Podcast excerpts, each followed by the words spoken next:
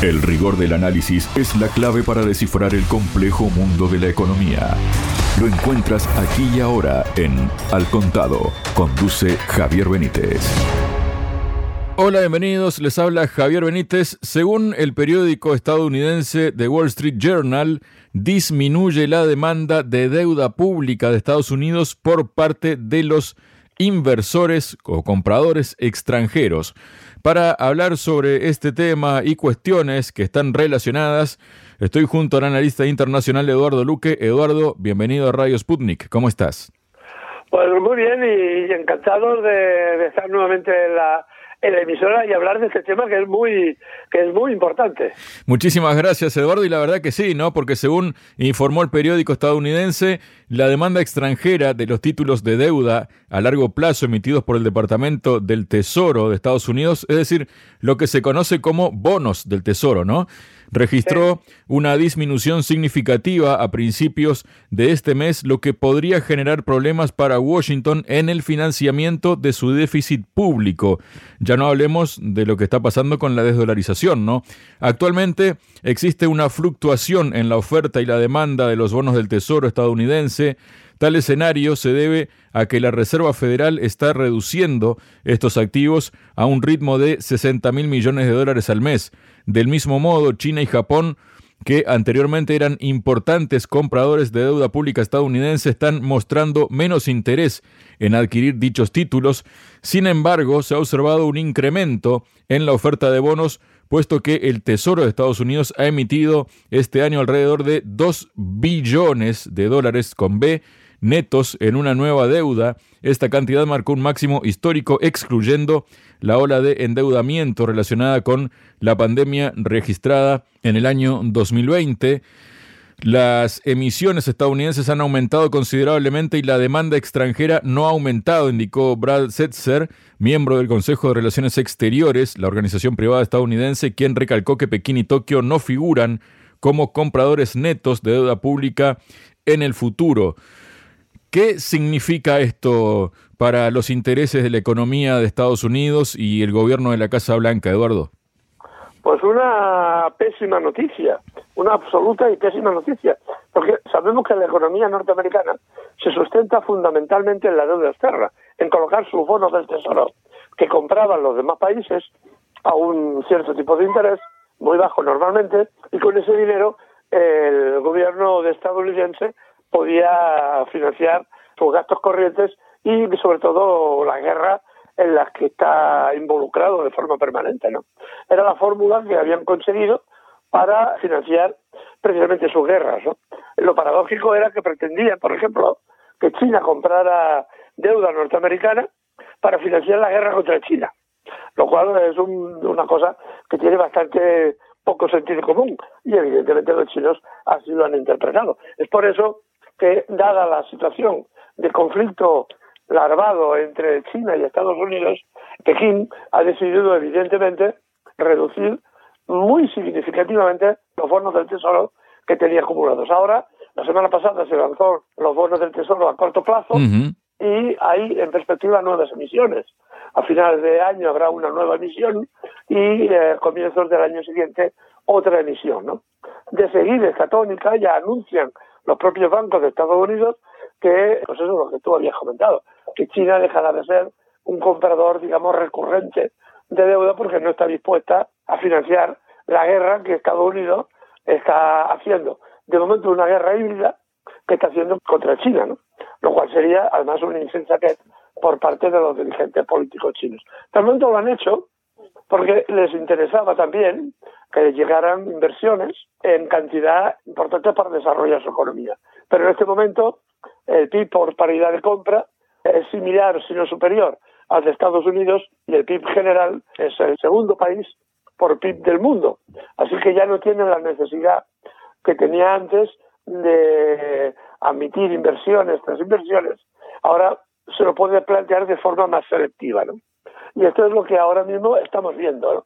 Estamos viendo como el poderío norteamericano, basado fundamentalmente en los bonos del tesoro, en la deuda, se rescrebaja, se rompe y eh, aparecen nuevos actores que están diciendo no, por aquí no.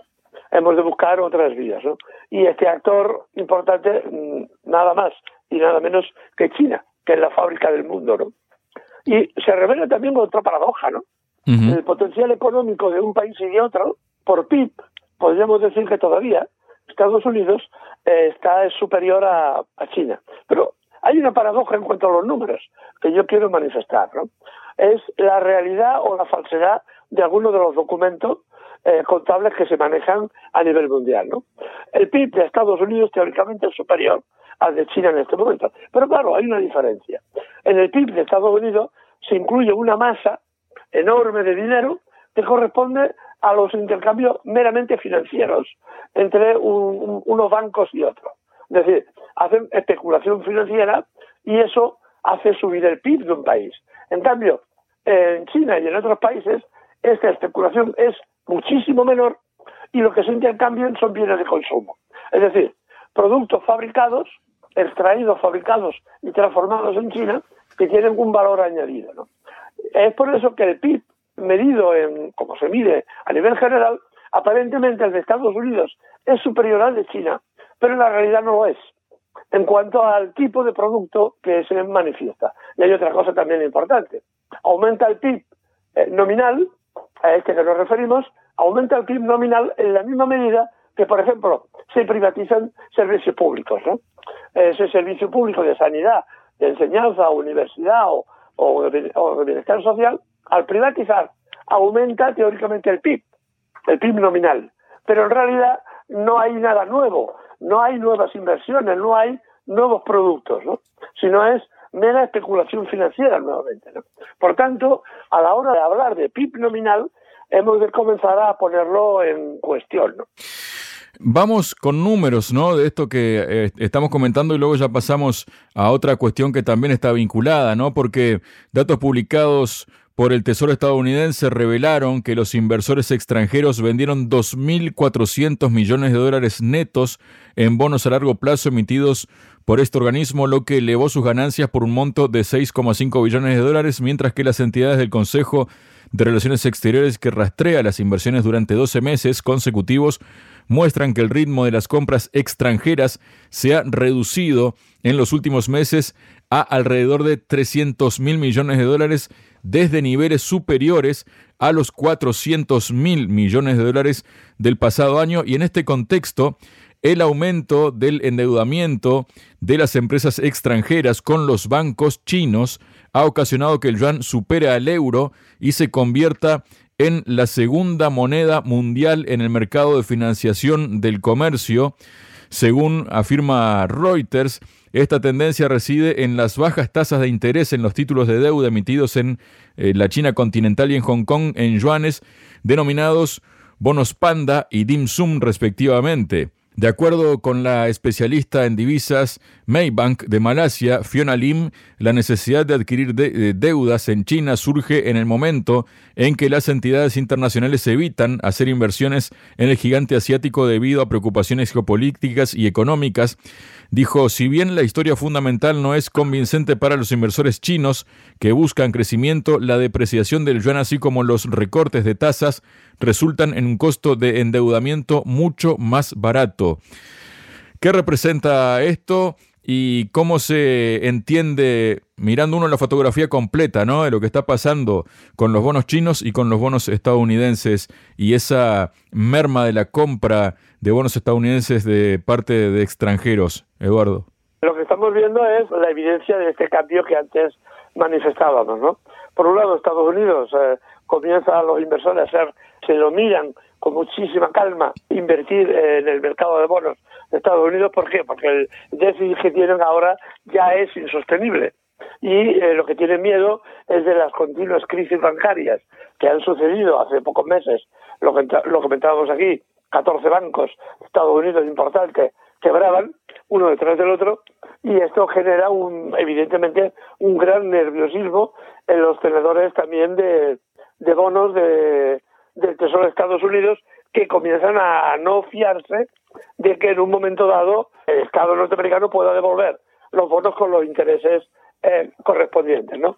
Eh, fijemos de pensar que en este momento la deuda externa Estados Unidos representa en torno al 22% de los ingresos en impuestos que recauda el propio gobierno de Estados Unidos. Es decir, una cuarta parte, casi una cuarta parte, no llega, una cuarta parte de, los ingresos por, impuestos del gobierno y el Estado norteamericano se van en pagar la deuda externa, se van en devolver los intereses. Pero claro, esto es un nivel de apalancamiento enorme y que los inversores no ven capacidades en la industria norteamericana como para compensar eh, sus inversiones. Cambio que ven en la, en la industria china. Primero que, los, que las tasas de interés están bajas, y eso es muy interesante para los inversores, que hay, hay donde producir y sobre todo se nota, China en este momento tiene un capital cognitivo muy importante de muy buenos agregados universitarios, está haciendo una campaña muy importante para captar cerebros también de Occidente, se está llevando muchísima gente porque les dan condiciones excelentes para investigar, estudiar y crear, y esto evidentemente es un activo poderoso para invertir en un país que está desarrollándose su logística y sus infraestructuras y está haciendo realmente cosas prodigiosas. ¿no? El otro día comentábamos que habían entregado un metro llave en mano desde el aeropuerto de Estambul hasta el centro de la capital, sorteando además el estrecho del Bósforo, que es una orografía especialmente complicada, y habían hecho un metro, 31 kilómetros, el metro va a 150 kilómetros por hora, y lo habían entregado en 6, 7 meses. 7 meses llaves en mano. Fue tal el terremoto en los ingenieros eh, occidentales que una delegación de estadounidenses fue a ver el metro porque sencillamente no se lo creían. Y esta es también una de las grandes realidades de China, ¿no? Cómo eh, la inversión económica para producir más, más activos, más industria, más productos, está ligada también al desarrollo eh, intelectual y educativo del país, ¿no? Que ahora las universidades chinas están compitiendo en primera línea, primera liga, con cualquier universidad afamada en Occidente. Y aparte de que todos sabemos que las, eh, los ratios de universidad en Occidente están muy sobrevalorados. De eso ya hablaríamos otro día, ¿no? Pero lo real es esto. Entonces, todo este compendio hace que los inversores extranjeros vean en China un mercado potencial eh, pues muy interesante, ¿no? Y, en cambio sean cada vez más reticentes a la hora de invertir eh, y comprar, por ejemplo, bonos en Estados Unidos que eh, vemos las enormes dificultades que tienen. Eduardo, ¿qué nos comentas acerca de que el yuan ha superado al euro y se ha convertido en la segunda moneda mundial en el mercado de financiación de comercio global? Fundamentalmente que es la decadencia de la Unión Europea.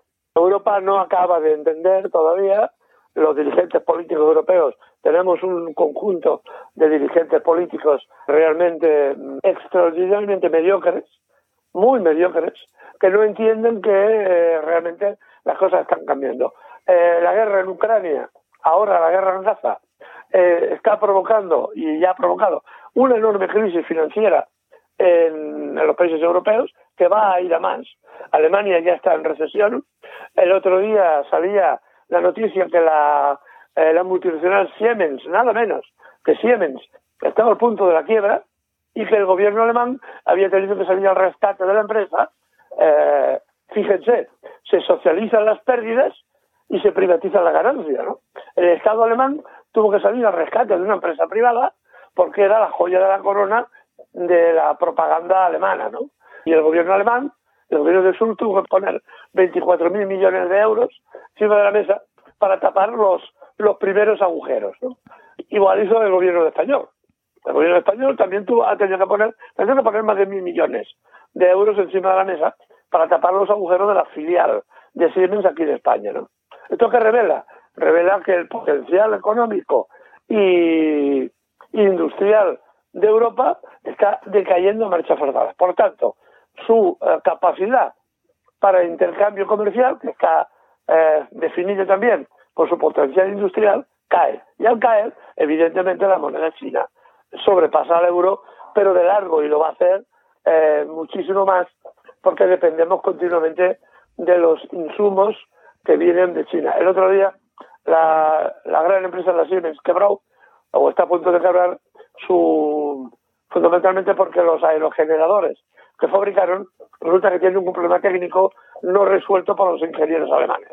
Esto ha provocado pues mm, que los aerogeneradores eh, no funcionan bien, eh, hay que repararlos, tienen un costo enorme, eh, las materias primas están fabricadas en China, así que de China vienen muchos de los muchos de los componentes, ha habido problemas logísticos para traer esos productos de China hasta Europa y el maremáculo económico, las tasas de interés están altísimas para conseguir créditos en Europa y por tanto eh, la crisis está servida, ¿no? Y como la crisis está servida y estamos ya en plena eh, decadencia, porque Alemania tiene ya una ratio de crecimiento negativa, eh, pues es lo que estamos viendo, ¿no? De que el euro cada vez se depreciará aún más, esto es el principio, se depreciará aún más y eh, veremos eh, enormes cosas, enormes cosas que provocarán movimientos sociales importantes. A no tardar mucho tampoco. Eduardo, luego tenemos, por ejemplo, que se ha pronunciado el presidente de Rusia, Vladimir Putin, durante la décima edición de mecanismos de diálogo entre el partido gobernante ruso, Rusia Unida, y el Partido Comunista de China, dijo Putin que las relaciones ruso-chinas de asociación estratégica e integral se encuentran en un nivel sin precedentes, se están realizando proyectos conjuntos a gran escala en el ámbito económico, humanitario, de transporte, que también es económico, ¿no? De energía, que también es económico, y otros.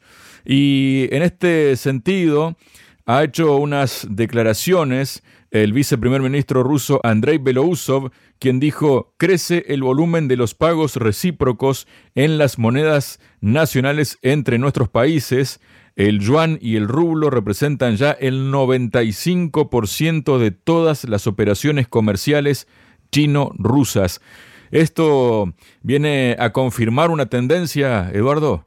Evidentemente, y esta es la peor de las noticias después de la de la que no se compran los bonos del Tesoro norteamericanos, es la peor de las noticias que podía escuchar Estados Unidos, que los intercambios económicos entre dos países tan importantes como China y, Rusia dejen de hacerse en la moneda en la moneda norteamericana y se hagan en monedas nacionales es una, una cuestión enormemente peligrosa para Estados Unidos. A esto se le añade otro factor, que es un factor de imitación.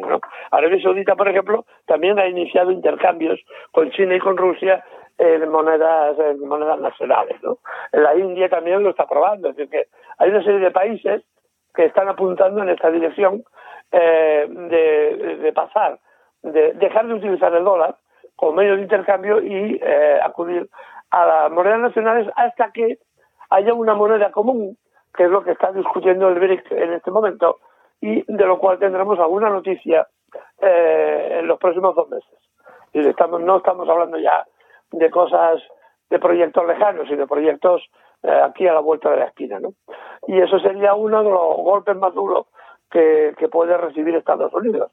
Que estos dos países eh, hagan intercambios comerciales tan importantes como están haciendo en moneda nacional y eh, se olviden de utilizar el, dólar. Esto va a ser seguido por otros países y evidentemente esto va a implicar un, un profundizamiento en la crisis en Estados Unidos por un lado y en la Unión Europea con el euro por otro, que también están en el mismo plano. ¿no?